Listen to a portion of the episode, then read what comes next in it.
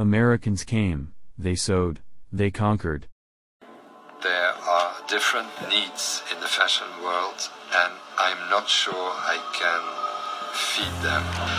Everybody's Historia y moda es un recorrido por nuestra cultura, el arte, la economía, la política y los roles de género que han tejido nuestra sociedad desde la prehistoria hasta el día de hoy. Todo esto teniendo la moda como hilo conductor. Este es un viaje para quienes quieran conocer su pasado, entender su presente y escribir su futuro. Somos Diana y Ceci y te acompañaremos en este apasionante viaje. Bienvenidas y bienvenidos. Buenos días, tardes, noches, bienvenidas, bienvenidos a este episodio. Seguimos en tiempos de mundial con los nervios a punta siguiendo los partidos de nuestro equipo favorito y aquí en Historia y Moda hablando sobre lujo y fútbol. Pero hoy no hablaremos de fútbol, aunque sí de un partido entre dos contendientes que seguramente se sentían de la misma forma que nosotros ahora en el momento en que se llevaba a cabo.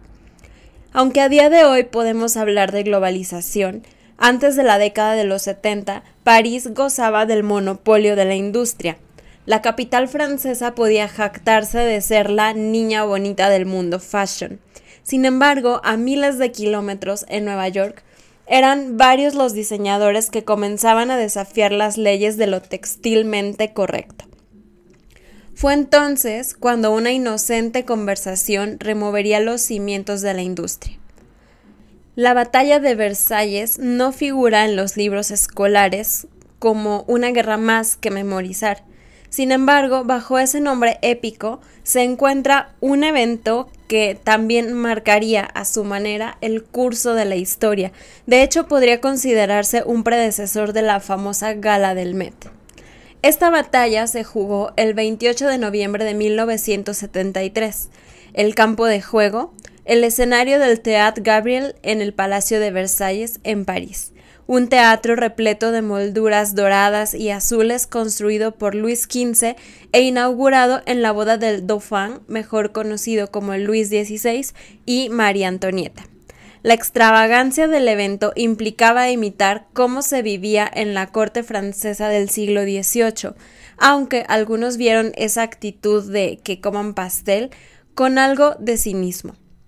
Aquí se desenvolvió un encuentro histórico entre representantes de la alta costura francesa y diseñadores emergentes de Estados Unidos. A pesar de que el evento no había sido planeado como un enfrentamiento, el ruido que hicieron los medios de comunicación y la propia naturaleza humana llevaron a centrar la atención en la competitividad entre ambos bandos. Los franceses eran los adalides de la alta costura y la moda era como jugar en casa, el sector del que dependió la economía en buena parte de su historia, un motivo de orgullo nacional que marcaba el ritmo de la industria en el resto de Europa. En el caso de Estados Unidos, hasta los años 60 habían sido más pupilos que diseñadores, más allá de figuras como Claire McCardell, también se habían movido al compás de los couturiers europeos con una mirada omnipresente en sus diseños. Un puñado de retailers se había dado cuenta de la oportunidad que tenía la moda estadounidense y estaba abriéndose a las propuestas de toda una generación criada en tierra patria que generaba el mismo sentimiento. El evento fue organizado por Eleanor Lambert, la publicista responsable de idear también la Semana de la Moda de Nueva York y quien jugó un papel decisivo en el aumento de la prominencia internacional de la industria de la moda estadounidense.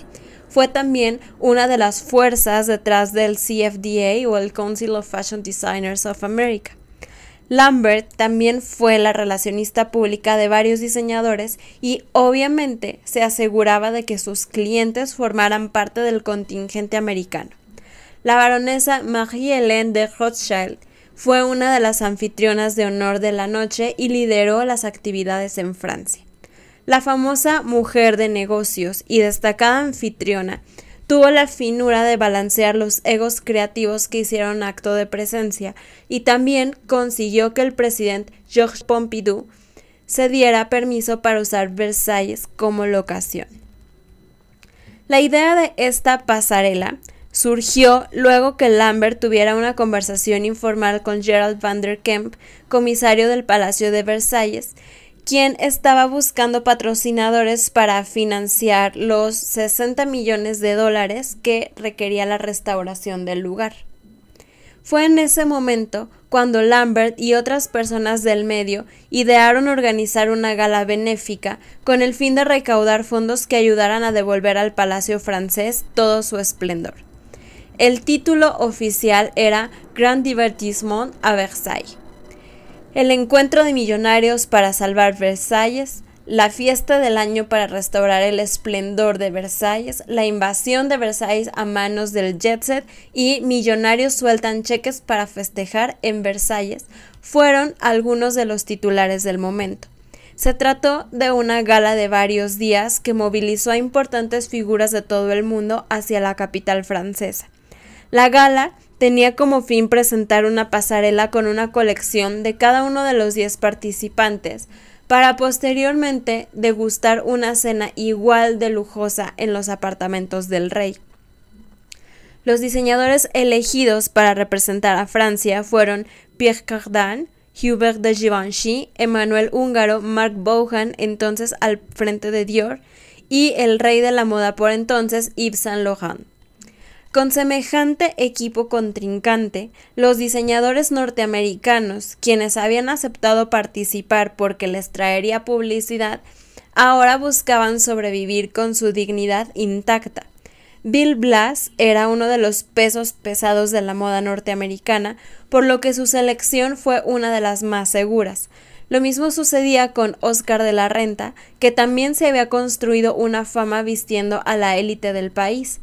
Por aquel entonces la identidad de Halston se reducía a un único nombre. Como escribía la periodista Robin Gibbon en su libro homónimo, antes de su debut en Versailles, los franceses habían conocido su fama, pero no se había ganado su respeto.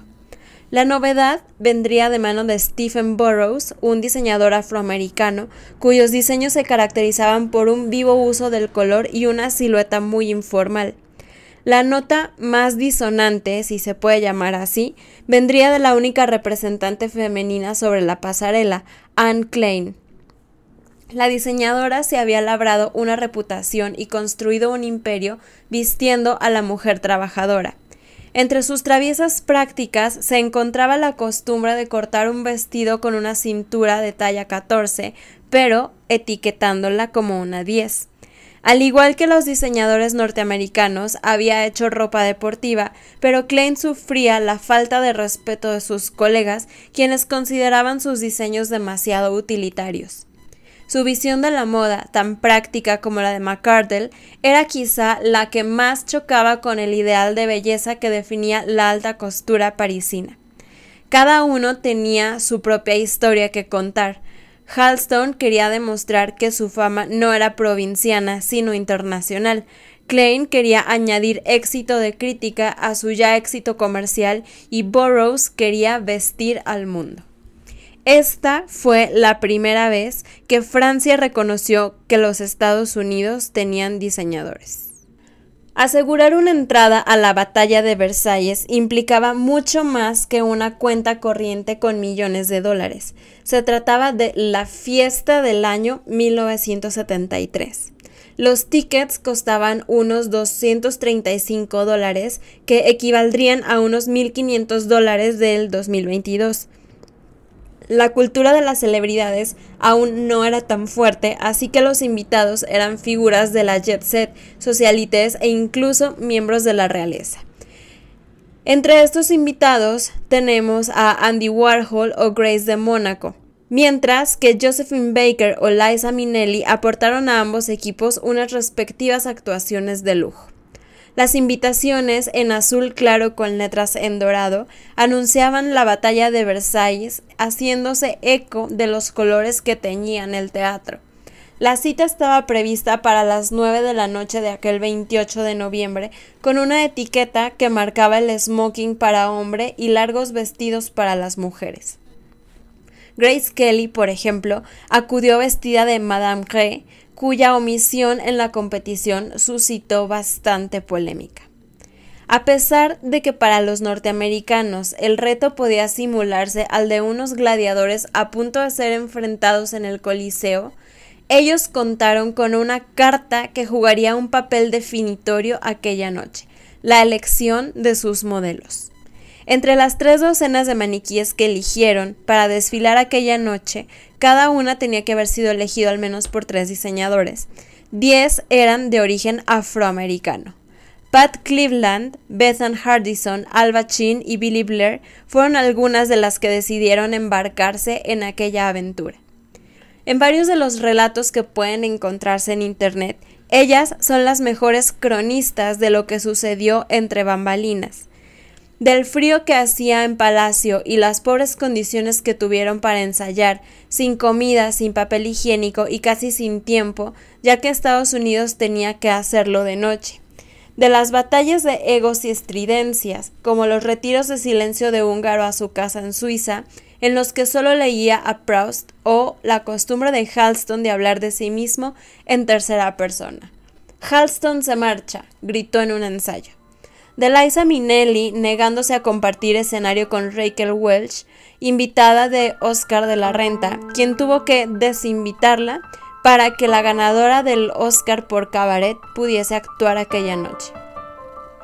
Donna Karan, embarazada de seis meses, era entonces asistente de Anne Klein y recordaba todo el boato de la noche, definida como una fantasía en sí misma.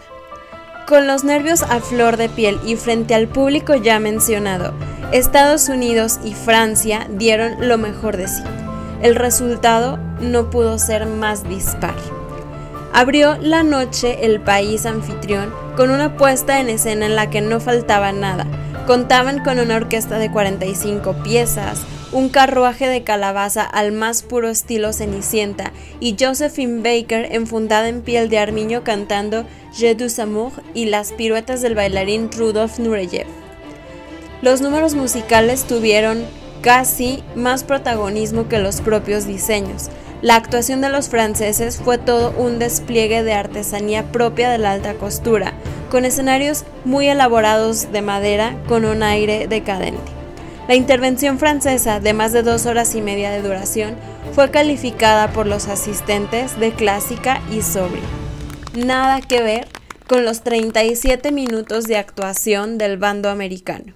En poco más de media hora, los vestidos de los nuevos visionarios de la moda neoyorquina encandilaron a los allí presentes. La Esa Minelli brilló con luz propia vestida de Halston de pies a cabeza. Subió al escenario para cantar una adaptación del tema Bonjour Paris y dijo, voy a salir y cuando suene la primera nota, venid corriendo detrás de mí. Cuanto más natural parezca, mejor. Eso se lo dijo a las modelos, quienes actuaron más que desfilaron sobre esa pasarela enfundadas en todos los tonos de beige. El número de apertura del artista ya fue un éxito en sí mismo, pero la actuación de Estados Unidos fue una traca de cohetes abrumadora. La primera en desfilar fue Anne Klein, quien bajo el nombre de África presentó una pequeña colección de camisetas negras, vestidos camiseros de hombros caídos, faldas plisadas con elefantes abstractos estampados y un par de vestidos con turbantes a juego. La forma de desfilar ya marcó la diferencia.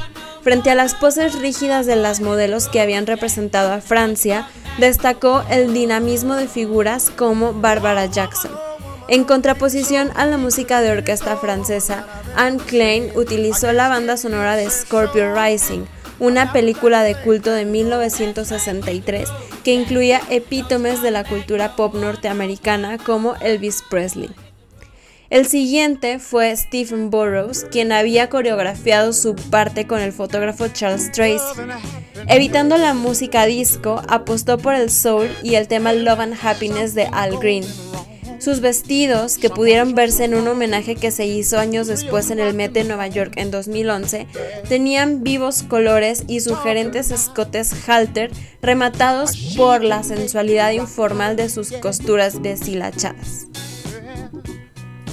Burroughs se las había apañado para conseguir a sus modelos predilectas, casi todas afroamericanas. El final fue de lo más visual. Un ejército de aves exóticas en vívidos colores que se acercaron hasta el final de la pasarela y después de congelarse posaron al puro estilo voguing. Bill Blass rescató otra de las eras doradas de Estados Unidos, la época del jazz, una colección a lo Grand Gatsby en la que sus modelos lucieron vestidos de aire retro y sombreros estructurados con glamurosas redecillas cubriendo sensualmente parte de la cabeza. Con un cigarrillo con boquilla y el humo envolviéndola, Billy Blair lideró la parte del creador.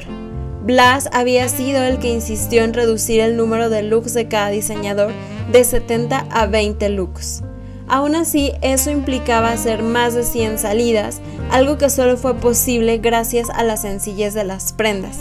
El backstage de la banda de Versailles fue el mejor epítome del futuro de la moda, una mujer independiente cambiándose a la velocidad del rayo. Con Halston vino el escándalo, a ritmo de la banda sonora de la película The Dam de Luchino Visconti. El diseñador vistió a Shirley Ferro con un vestido sin mangas que revelaba la parte baja de su espalda. El voluptuoso diseño de Karen Johnson estaba cortado al bies y se beneficiaba de sus piruetas dramáticas, mientras que el vestido, vestido de lentejuelas de Marisa Berenson era casi transparente. Alba Chin lucía un vestido asimétrico que cubría un pecho, pero dejaba al desnudo al otro. La modelo llevaba tan solo una boa de plumas por encima que se quitó al final de su pase, mostrándolo. El vestido de China Machado consistía en una falda, sin cuerpo, con tan solo un abanico de plumas en plata cubriéndole el pecho. Oscar de la Renta fue el encargado de poner el broche a los pases de los diseñadores con una propuesta glamurosa de seda, crepe y música de los 70 con la canción instrumental Love's Theme de Barry White para la Love Unlimited Orchestra. El diseñador dominicano convirtió a la modelo Billy Blair en una sensual ilusionista cuyas manos jugaban con un chal de color rosa que se tradujo en cinco modelos emergiendo a la luz en vestidos de chifón de ese color. Cuando sacó otro lila, otras aparecieron vestidas de ese color. Tras su juego de color, Liza Minnelli volvió a subirse al escenario en un cierre que resultó apoteósico. Los asistentes acabaron aplaudiendo y tirando los programas al aire. Aunque no se tratase de una competición, aquella noche ganó el entusiasmo y la frescura de los norteamericanos.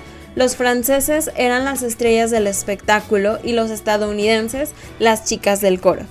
Pero esta vez fueron las chicas del coro, con sus estómagos cerrados por un nudo del miedo a tomar el escenario, las que se hicieron con el espectáculo. La fuerza y energía de las modelos afroamericanas se instaló en Versalles. Los invitados al evento quedaron boquiabiertos con los colores, las texturas y el magnetismo de esa brisa de aire fresco que recorría los pasillos del palacio. París no estaba solo y Nueva York reclamaba su sitio en la partida de la moda.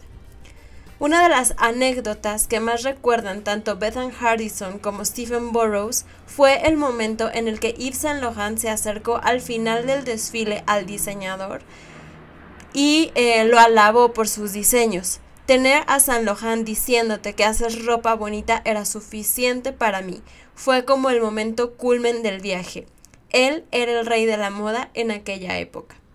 El evento consiguió otorgar a los diseñadores norteamericanos una nueva legitimidad. Los franceses estuvieron bien, pero los americanos fueron sensacionales. C'était formidable, dijo la duquesa de Rochefoucauld. Pero además sirvió para escribir un nuevo capítulo. La batalla de Versalles puso sobre el escenario a un grupo de modelos afroamericanas y a un diseñador afroamericano también, que aquella noche fueron etiquetados simplemente como norteamericanos. El propio Oscar de la Renta reconocería más tarde que las modelos negras fueron las que habían marcado la diferencia, sobre todo por su forma de moverse y desfilar. ¿Quién podía resistirse a una Pat Cleveland dando vertiginosas vueltas sobre la pasarela, cortando la respiración a la audiencia hasta que frenó en seco en el último minuto al borde del escenario? Los diseñadores abrazaron el cambio, Givenchy reconoció que había viajado a California para buscar modelos negras para sus desfiles en París. Alba Chin también declaró que aquel evento fue su carta de presentación para empezar a trabajar en Europa. Al lujoso espectáculo le siguió una cena igual de pomposa en los apartamentos del rey, con mantelería en azul y flores de lis doradas, evocando el símbolo de los Borbones. Cada asiento tenía una caja dorada de regalo con fragancias de Reblon. Los medios que cubrieron este evento no dejaron de realizar comentarios relacionados a la infame frase que coman pasteles, erróneamente atribuida a María Antonieta, ya que el evento se llevaba a cabo en un contexto completamente desenganchado del panorama real que estaba viviendo el planeta. Requería que los americanos cruzaran el Atlántico en medio del embargo petrolero del 73 con el conflicto de la guerra de Vietnam como debate político candente. Pero bueno, esto no debería sorprendernos siendo en Versalles. La batalla de Versalles consiguió superar los 260 mil dólares propuestos, recaudando unos 280 mil, cerca de un millón y medio de dólares del tiempo actual, y trajo consigo una mayor demanda de modelos negras en el panorama internacional y fue la prensa la que le dio el título de batalla. Al verlo en retrospectiva, era claro que el evento se enfocaría en la calidad de confección de los diseñadores. Es por esta razón que sigue siendo objeto de estudio y su importancia sigue siendo relevante hasta nuestros días. Versalles sirvió como el telón de fondo para una historia épica en la que los marginados se llevaron al final la victoria. También se centró en una narrativa de bien versus mal, lo conocido y lo correcto, así como el choque de culturas, tanto en la industria como en la sociedad. Versalles sirvió para confrontar al nuevo mundo y el ideal de meritocracia frente al antiguo mundo rígido, jerárquico y casi monárquico en temas de clases. También enfrentó al comercio y a la séptima avenida de Nueva York versus el mundo del arte y la alta costura. También confrontó al ready to wear más alineado con lo casual y los gustos ya liberados de la mujer moderna ante el exclusivo y dedicado mundo del made to order. Fue un momento que marcó el ascenso del ready to wear por encima de la alta costura, así como el inicio de un nuevo panorama dentro de la industria.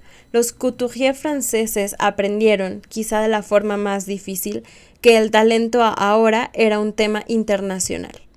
Desde aquel momento, París amplió sus horizontes y se atrevió a innovar, mientras que los diseñadores del Nuevo Mundo comenzaron a exportar sus creaciones. ¿Qué se hizo bien? ¿Qué se hizo mal? Aunque muchos otros factores contribuyeron al auge de la moda norteamericana, económicos, políticos, el choque creativo que se produjo en Versalles aceleró el proceso. Los diseñadores franceses se habían encerrado tanto en sus ateliers, creando exquisitas piezas de coleccionista, que olvidaron la premisa más importante de la industria. Hay que acercar la moda a la gente. Y eso fue precisamente lo que consiguió Estados Unidos, conectar con el público. Ese día la ciudad de la luz descubrió lo que muchos ya temían. Estados Unidos era una potencia textil en auge que estaba dispuesta a luchar por hacerse un hueco en el viejo continente. Esperamos que les haya gustado este episodio. Gracias por acompañarnos cada semana en esta historia. Los esperamos la próxima con más lujo, preta porte, diseño, arte, historia y moda. Chao.